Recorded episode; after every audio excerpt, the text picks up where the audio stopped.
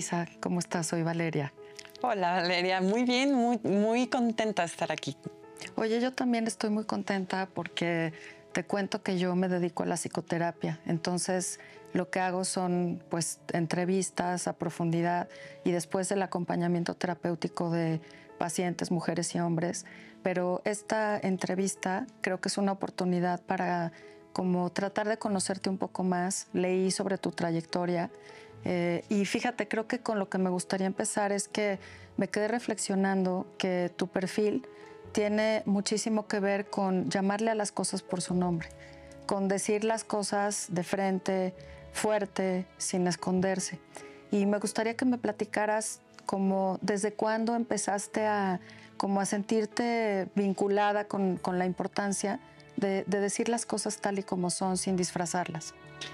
Fíjate que, eh, bueno, el lenguaje no es nada más, digamos, este, el lenguaje verbal, pero poder materializar las cosas en una palabra no nada más te da esta oportunidad, digamos, de mencionarla, sino sobre todo de darle existencia en tu pensamiento. Y si existe en tu pensamiento, entonces existe en tu realidad. Eh, y aunque no la puedas tocar en este momento, puedes construir las situaciones para ir hacia allá. Em, creo que también tiene que ver justo con esta posibilidad de materializar sueños. Porque si tienes estas ideas este, puestas en palabras en tu cabeza, puedes ir hacia allá, puedes caminar hacia allá.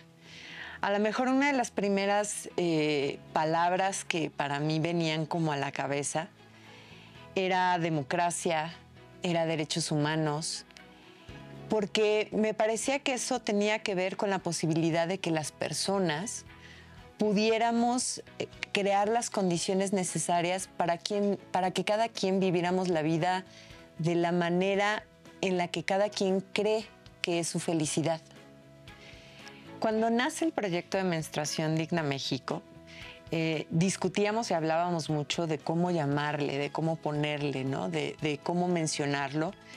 Eh, nos parecía súper importante justo esto, eh, poner el nombre de la menstruación claro, fuerte, presente. después vino la discusión de, bueno, y el logo, ¿no? Y dijimos, tiene que haber rojo, como la sangre, como, la, como es con esta fuerza, con, esta claridad. Después discutíamos, por ejemplo, nuestra misión, nuestra visión, y nos dábamos cuenta que aparecía mucho la palabra menstruación. Y decíamos, está bien, está bien y, y queremos que así sea, porque hemos dejado de nombrarla, ¿no? Y hace falta ponerlo sobre la mesa, hace falta decirlo claro. Cuando revisas, eh, por ejemplo, en América Latina, cuántos diferentes nombres usamos para llamarle a la menstruación, es impresionante que hayamos podido mejor ponerle n cantidad de nombres, n cantidad de expresiones y no decirlo con claridad. ¿no? En, en esta lucha en la que hemos tenido para mí una de las imágenes más icónicas es cuando en el Congreso de, México, en la Cámara de Diputados, eh, varias diputadas que estaban apoyando este, la propuesta eh, que lleva Menstruación Digna México, acompañada de muchas otras congresistas, sacan una manta inmensa que decía menstruación sin impuestos. Y ver, digamos, esta manta y ver la palabra menstruación en rojo en el Congreso, para nosotras ya era una ganancia, ¿no? Para nosotras era justamente poner el tema que digamos que nos pasa a la mitad de la población durante 40 años, ponerlo en el Congreso con claridad, con fuerza. Eh, y no por eso espantarnos, ¿no? Porque estaba esta como idea de, no, ¿cómo voy a decir menstruación en el Congreso? ¿no? A ver, es algo que nos pasa, este, es algo que nos afecta, es algo que además hemos ocultado, ¿no? Como se han ocultado, por ejemplo, muchas veces los logros, las luchas, los derechos de las mujeres. Entonces creo que era como momento de decir, hay que dejar de ocultar, hay que dejar de invisibilizar y hay que poner las cosas claras, ¿no? Justamente como dices, con su nombre, con fuerza, con claridad. Eh, ¿Cómo es? Sí, fíjate, pensaba en esto como, eh, como las consecuencias de lo invisible y es como esto que tú dices, ¿no? O sea, también, también en terapia se usa que lo que no nombras no existe, no se puede procesar y no puede acomodarse de otra manera o resignificarse o, o entenderse a profundidad, ¿no? Entonces, eh, pero, pero fíjate, viendo tu trayectoria, eh, me daba cuenta, o sea, como que me preguntaba, como en qué momento una, eres politóloga, ¿no? Especialista en, en género, en igualdad de género. Y entonces en, en, tu Instagram hay una cantidad de como causas que tienen que ver con la igualdad, que tienen que ver con derechos humanos. Obviamente está este proyectazo de menstruación digna, que me parece una cosa increíble porque, o sea, como que me resonó muchísimo como esa cosa del secreto. Eh, si tienes hermanos desde que creces, nadie lo puede ver, nadie lo puede decir. Este, casi te tienes que esconder abajo de una piedra cuando estás menstruando, ¿no? Eh, se vive con muchísima vergüenza. Entonces, o sea, como que veía tu trayectoria, ya has hecho un montón de cosas, estás en la red de politólogas, eh, que es, una, es, es una, una, iniciativa de América Latina, ¿no? Eh, está lo de menstruación digna, eh, has, has, tenido eh, trabajo en el Congreso, lo que nos acabas de contar, ¿no? En la Cámara. O sea, ¿cómo fue que te apasionaste por la política y luego por la participación de las mujeres en la política, y luego por la paridad de género, que estaba viendo otra vez, tienes un Instagram espectacular en donde son muchas las causas que están atravesadas por la desigualdad de género, ¿no? Y con diferentes manifestaciones. Sí, era, mira, yo creo que quienes hemos estado, digamos, en los movimientos eh, sociales es porque de alguna manera nos toca, ¿no? Más, menos, este, de manera como a lo mejor un poco más consciente, a lo mejor de manera un poco eh, menos consciente. Eh, yo llego a la política porque encuentro que en la sociedad hay estas como diferencias que no nos permiten a los seres humanos hacer los proyectos de vida que cada quien tenemos, ¿no? Estas diferencias que no te permiten acceso a los derechos más básicos y que si no tienes los derechos más básicos, pues no puedes pensar como en un proyecto de vida más allá. ¿No? Si estás preocupada, preocupado en el alimento, en la salud, en las cosas inmediatas que hay que resolver para resolver la vida, ¿no? Para tener la vida. Eh, y que difícilmente puedes pensar en cómo ser feliz, en cómo aportar a tu comunidad, en cómo pertenecer a tu comunidad, eh, si no tienes estas cosas. Entonces ahí un poco este, fue como mi entrada a la política. Eh, a la política y específicamente a la democracia. ¿no? En ese momento México estaba discutiendo yo creo que esa discusión no se ha acabado para México, pero se estaba discutiendo como lo más elemental en, términos, en temas de sistema democrático. Y entonces ahí entendí que no todas las personas tenemos este derecho a opinar o a hacer las leyes que nos rigen a todas y a todos, y que eso es lo que va acotando nuestra vida. Eh, y bueno, me metí como muy de lleno justo a, a temas de democracia. Y ya cuando estaba ahí, de repente me di cuenta que incluso en esta cosa, ¿no? De la democracia, del derecho al voto, que, que nos iguala, pues tampoco éramos tan iguales, ¿no? Hay unos más iguales que otros que generalmente las mujeres no teníamos esta representación, no teníamos este acceso, no teníamos este empoderamiento, no teníamos esta voz, ¿no? Este, y, y eso también me llevó a entonces empezar a entender que por más talentosas que fuéramos las mujeres, estábamos siempre como en esta brecha, ¿no? en, en esta desigualdad. Y eso de nueva cuenta me volvió a tocar y me llevó a pensar que pues esto no podía ser democrático, ¿no? Si el 50% de la población no tiene acceso a tener voz, no tiene acceso a decidir lo que le va a afectar en su vida, pues tampoco es muy democrático, ¿no? Y ahí se entrelazan, digamos, estos dos temas que tienen que ver con esta posibilidad de los derechos, de los derechos humanos. Eh, esto que decías de la resignificación me parece importantísimo, porque también entrar a la política significa para mí una resignificación, ¿no? Esta cosa de la política que generalmente la vemos y la vemos como tan negra, tan oscura, tan, tan, tan maléfica, ¿no? Y que ahí solamente va, digamos, cierto tipo de gente, me parece que también tiene que pasar por una resignificación. Y tiene que pasar por una resignificación para darnos cuenta que no es un tema que a mí no me compete, que a mí no me, me pasa, ¿no? Por la vida. Cuando nos damos cuenta, la política nos pasa en el día a día, ¿no? Desde que en la mañana me levanto y me meto a bañar, si tengo acceso o no tengo acceso al agua. Este, eso es un tema de política. Si eh, me enfermo, tengo acceso o no tengo acceso a servicios médicos, qué tan eficientes son, y tengo que pagar por ellos y entonces la calidad de, del este, servicio médico eh, depende de si puedo pagar o no. No cosas tan básicas que de verdad nos atraviesan la vida día a día y que en ese sentido había que resignificarlo y que había que ponerlo de nuevo. Y entonces cuando empiezo a ver estas diferencias y estas brechas, pues mi pregunta es, yo estoy de, de alguna y de muchas maneras en un lugar de privilegio, porque tan solo me doy cuenta de esto.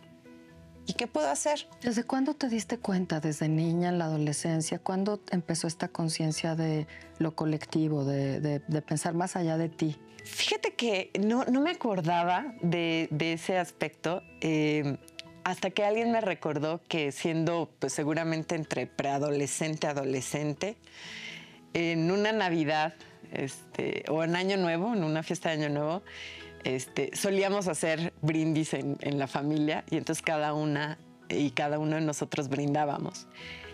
Y me hicieron favor de recordarme que ese año yo brindaba como por la paz, como porque la gente estuviera en paz. Y entonces a lo mejor de manera no muy consciente entonces, pero ya desde entonces estaba con esta idea, ¿no? Con esta idea sí de, un proyecto personal y de la importancia de las personas, pero siempre vista en esta comunidad, en esta pertenencia, y que vamos juntas y juntos, ¿no? Para bien y para mal. Em, entonces creo que eso fue un poco desde hace mucho. Eh, creo que ya cuando decidí la carrera, pues ahí, ahí hubo otro gran tema, ¿no? Y se ha venido decantando y, volviéndose maneras diferentes en, mi vida. Eh, hoy, por ejemplo, una de las cosas que, que me emociona, que hago día a día, es pertenecer a un grupo de música afro-brasileña. Tocamos tambores. ¿Cómo se llama? El... Batalá. Es, un proyecto internacional. Este, yo estoy en Batalá, México.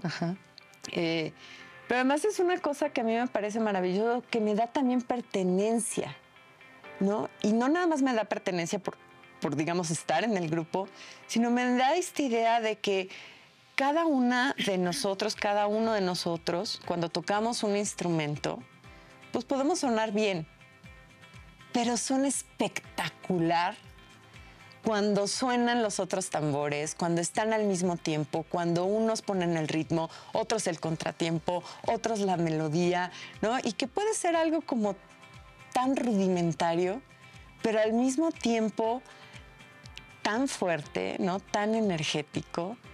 Eh, a lo mejor en un en, un, este, en una banda de música, pues es más fácil porque hay un director, ¿no? Todas y todos estamos de acuerdo ahí, que estamos ahí para tocar. Pero lo mismo pasa con la sociedad.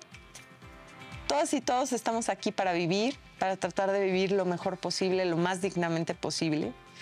Y en ese sentido, pues creo que deberíamos de buscar estos acuerdos mínimos que nos lo permitan.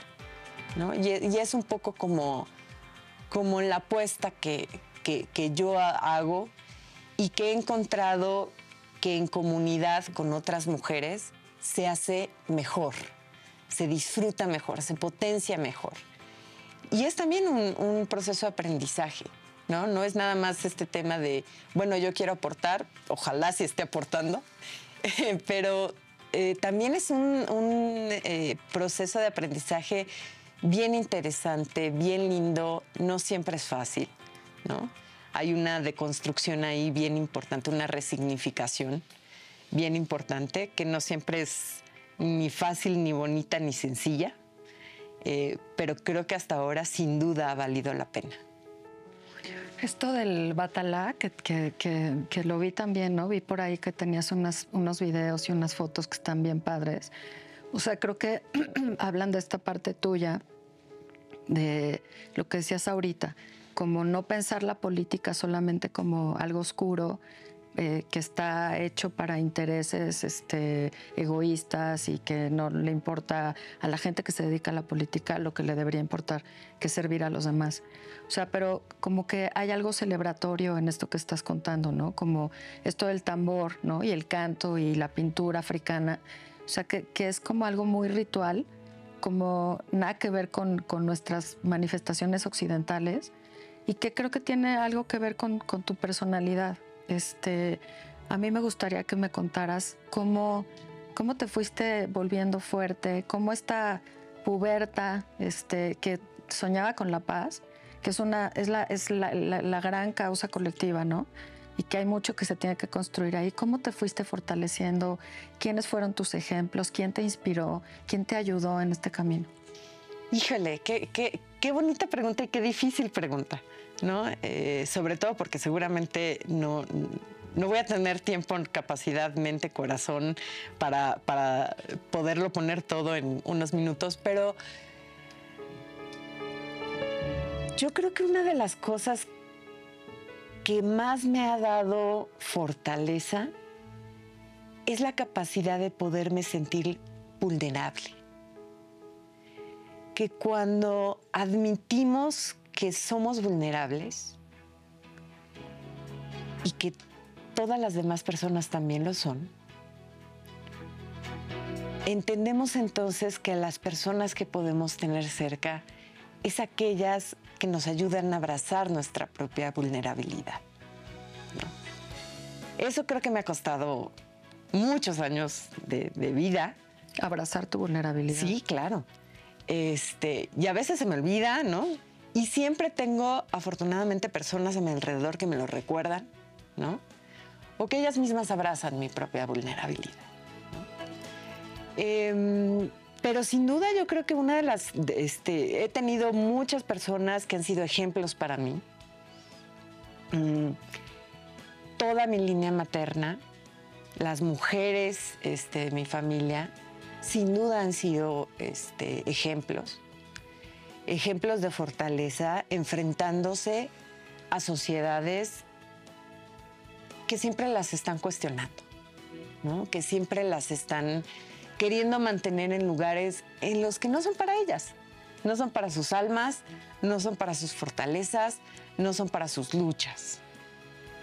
Eh, y que han estado ahí, a lo mejor de maneras más eh, personales, más familiares, más sencillas o, de maneras más, eh, con más privilegios, con menos privilegios, pero que han sido mujeres que han hecho cosas por ellas, pero también por otras personas. Por ejemplo, yo sin duda siempre pienso que mi, mi abuela materna, si ella no hubiera tomado las decisiones que tomó en su momento, ¿Qué hizo, oye? Em, ella, eh, este, digamos, eh, acaba viviendo en Tijuana, cuando Tijuana es una ciudad que apenas está levantando. Se está levantando. Em, allá eh, deciden instalarse finalmente mis abuelos, pero mi abuelo muere.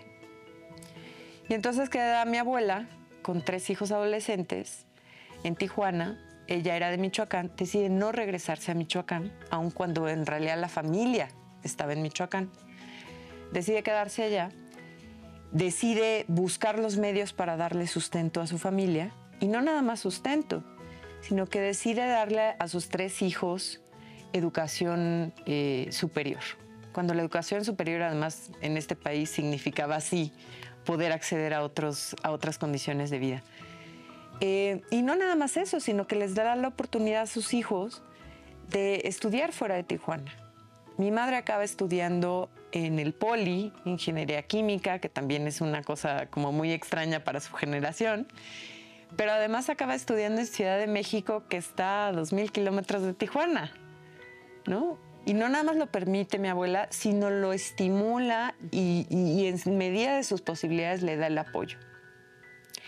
Eh, esto pasa, digamos, eh, se atraviesa el 68, que es tan icónico para México, para esta ciudad, eh, no solamente por las Olimpiadas, sino sobre todo por el movimiento estudiantil. Mi madre es estudiante en ese momento, que si bien no le toca, digamos, la noche de Tlatelolco, porque justamente ya habían estado en huelga y mi madre se va a Tijuana, pero digamos, eso también la, coloca a mi abuela, digamos, como una mujer de avanzada tratándole de dar a, sus, a su hijo y a sus hijas oportunidades que ya no tuvo y que está viendo más allá y que no ve solamente, digamos, por ella para que su núcleo se quede ahí donde ella los puede proteger, ¿no? En esta idea de donde puedo ver a mis hijos, sino que les dicen, si ese es su camino, vayan, háganlo, ¿no?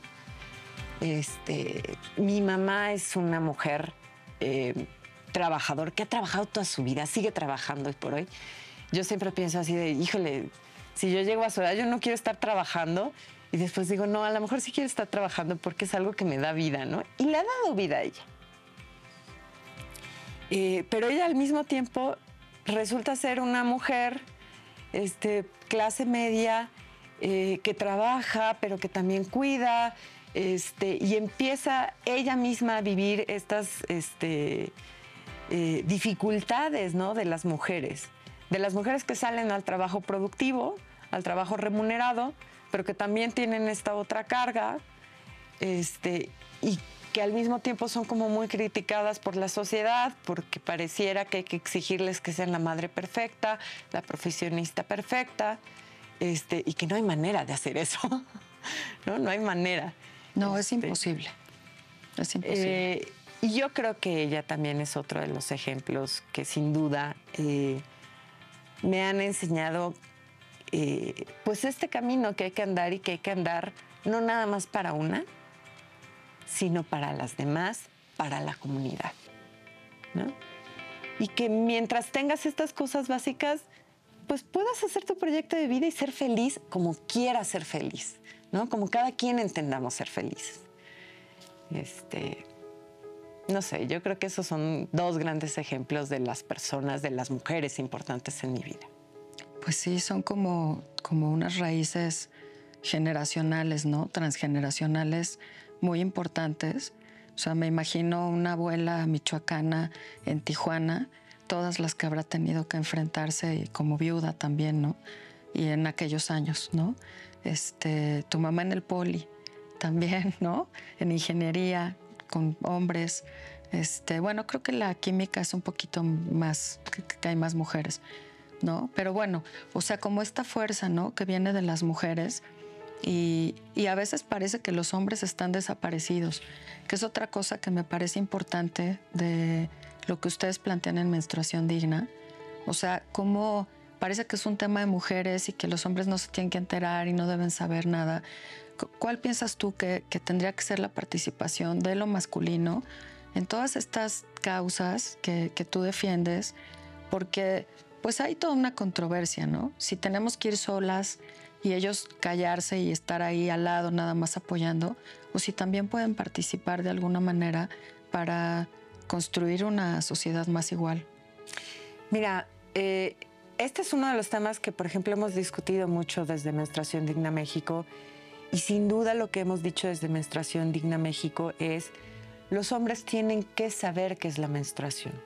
Los hombres tienen que saber qué pasa por nuestros cuerpos. Eh, y no nada más, digamos, desde este acompañamiento de hermanos, padres, ¿no? Nos decían, pareja, claro.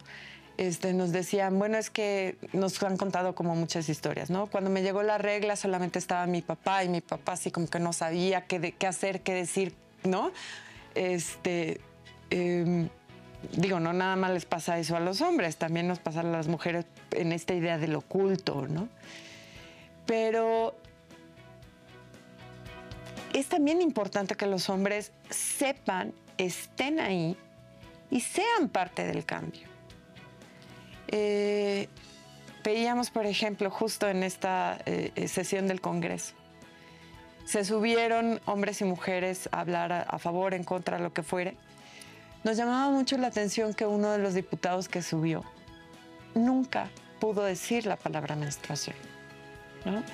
Este, dijo eso que les pasa a las mujeres, pero nunca pudo decir la palabra menstruación. Entonces decíamos, bueno, hasta mucho tiempo antes quienes hacían las leyes en este país eran básicamente hombres. Y si un hombre no puede decir la palabra menstruación, pues menos vamos a esperar que entienda no solamente qué es lo que pasa en nuestros cuerpos, sino cómo eso afecta a las mujeres en la sociedad. Y cómo hemos ido construyendo o no construyendo las condiciones necesarias para que las mujeres gestionemos nuestra menstruación de una manera en la que no sea un elemento de una brecha de desigualdad más grande, sino por el contrario, ¿no? Que sea un elemento para la igualdad de género.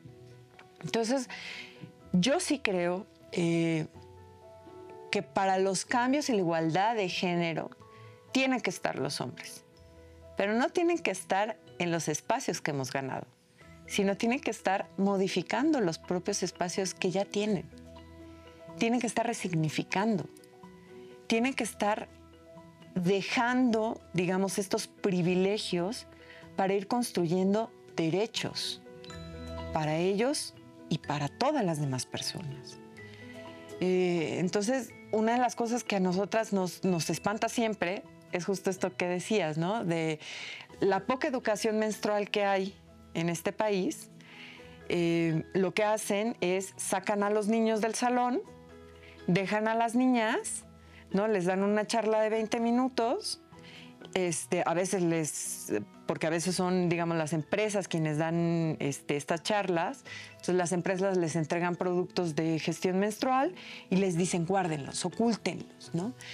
Y entonces cuando llegan los niños, los niños lo que ha pasado es que han tenido un recreo de 20 minutos que no estaba programado, se fueron a jugar fútbol y las niñas se quedan con esta cosa de de ocultarlo, de callarlo, de algo malo está pasando y además algo malo va a pasar en mi cuerpo.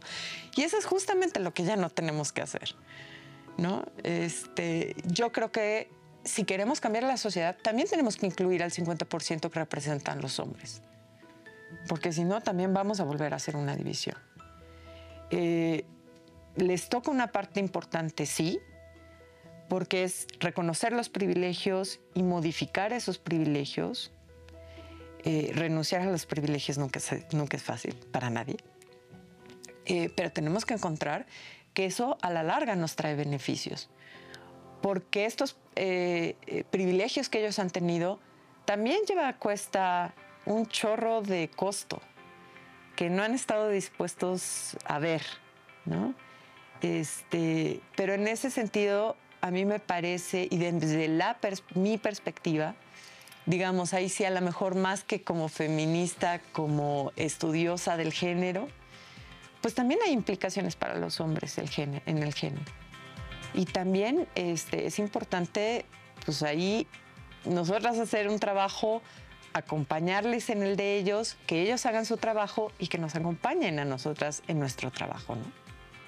Sí, como que es un cambio para todos de paradigma, ¿no? Eh, necesario para todos. Fíjate que pensaba ahorita que hablaste de tu vulnerabilidad, que a veces México suele ser un país bien difícil para luchar por la igualdad, para luchar por las causas de las mujeres, de, los, de las infancias, de las personas transgénero, de los indígenas, de todas las minorías que, no tienen igualdad de derechos, ¿no? y yo no sé si a veces para ti puede ser momentos de cansancio, desolación. Eh, de pronto, cada día, ¿no? La, eh, la noticia de un feminicidio. O sea, y esto que, esto que ustedes hacen de menstruación digna tiene que ver con el feminicidio, pensaba yo, ¿no? O sea, en el sentido de invisibilizar, silenciar, ocultar todo lo que le pasa a las mujeres, incluyendo los abusos, la violencia, el acoso, que a veces termina en asesinato. O sea, todos estos temas femeninos por eso son tan importantes. ¿cómo le haces para recuperarte? O sea, para recuperar la fuerza, para recuperar la esperanza, para recuperar las ganas de seguir luchando. Creo que he ido aprendiendo distintas estrategias. Eh, una es entender claramente que justamente en estas luchas es como pensar que nuestra chamba es subir una roca inmensa así este, esférica a una montaña. Entonces hay días en los que no logras mover un solo ápice esa, esa piedra. Hay otros días en, en la que logras moverlo, ¿no? Hay otros días que logras moverlo, pero es tan pesada que te pasa encima, literalmente, ¿no? Hay otros días en las que llegas y la logras poner arriba. Lo único claro es que al día siguiente esa piedra va a volver a estar abajo. Y tu chamba es moverla. Entonces, si tienes esta idea, creo que te ayuda a identificar que va a haber días buenos, que va a haber días muy malos, pero que siempre va a haber una oportunidad de volverlo a hacer, de volverlo a repetir, de, aprender de lo de ayer, ¿no? Y a lo mejor ver que, pues si ya no estás aguantando la piedra antes de que te pase encima, quítate, ¿no? O este, que a lo mejor vas a tener que pedir ayuda y que es más fácil moverla juntas eh, pero que al día siguiente, incluso si hayas logrado la magnífica cosa de subirla, al día siguiente va a estar abajo. Y entonces, pues te da un, como un plazo a, mayor eh, largo plazo, ¿no? Eh, sin duda para mí otra de las cosas que siempre me ayuda es la compañía. La compañía porque a veces y, la pertenencia, porque a veces justo, ¿no? A veces te toca animar, ¿no? Así decir, oye, pues hoy te toca a ti descansar. Descansa, está bien, porque acá, acá vemos banda para seguirle empujando, ¿no? Eh, a veces eh, hay días en los que a ti dices, oye, hoy necesito ser yo la que necesita ayuda, ¿no? Eh, y, tan, y hay otros días en los que ver que vamos juntas, eso es lo que anima. Anima también siempre echar un ojo para atrás y ver que no ha sido fácil, pero que se logran las cosas. El primer año que, se, que desde Menstruación Digna México impulsamos este, que se quitara el IVA a los productos de gestión menstrual, no lo logramos. No lo logramos, ¿no? 2020. 2020, para que se aplicara en la ley de 21 la sesión fue una sesión en la noche y estábamos así, ¿no? Y estábamos como muy esperanzadas y no pasó, ¿no? Al final no pasó.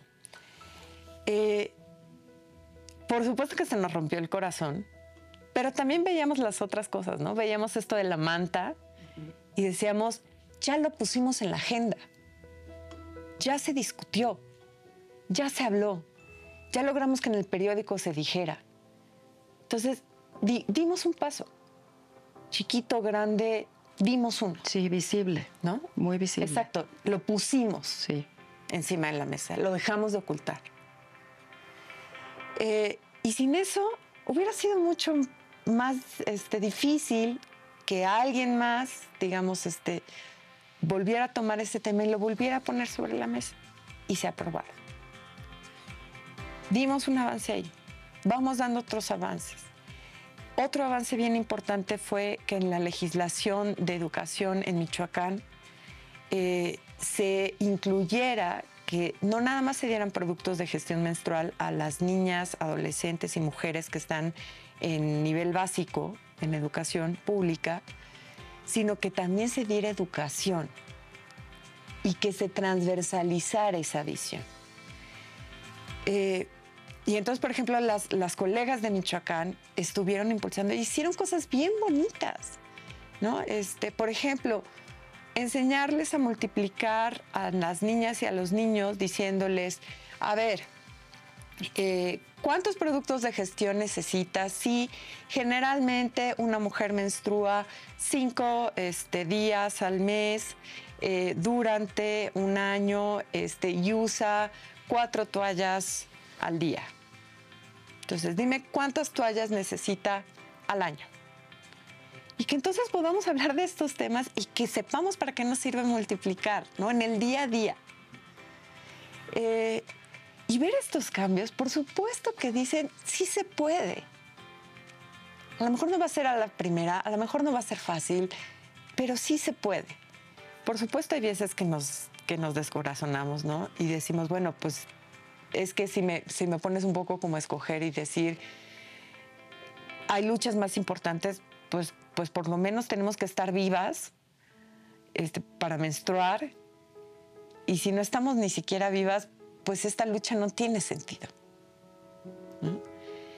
Pero también cuando pensamos que ponemos estos temas como de importancia y que a lo mejor hacemos pensar diferente a una persona respecto de nuestro valor, con eso creo que hacemos un poquito de cambio.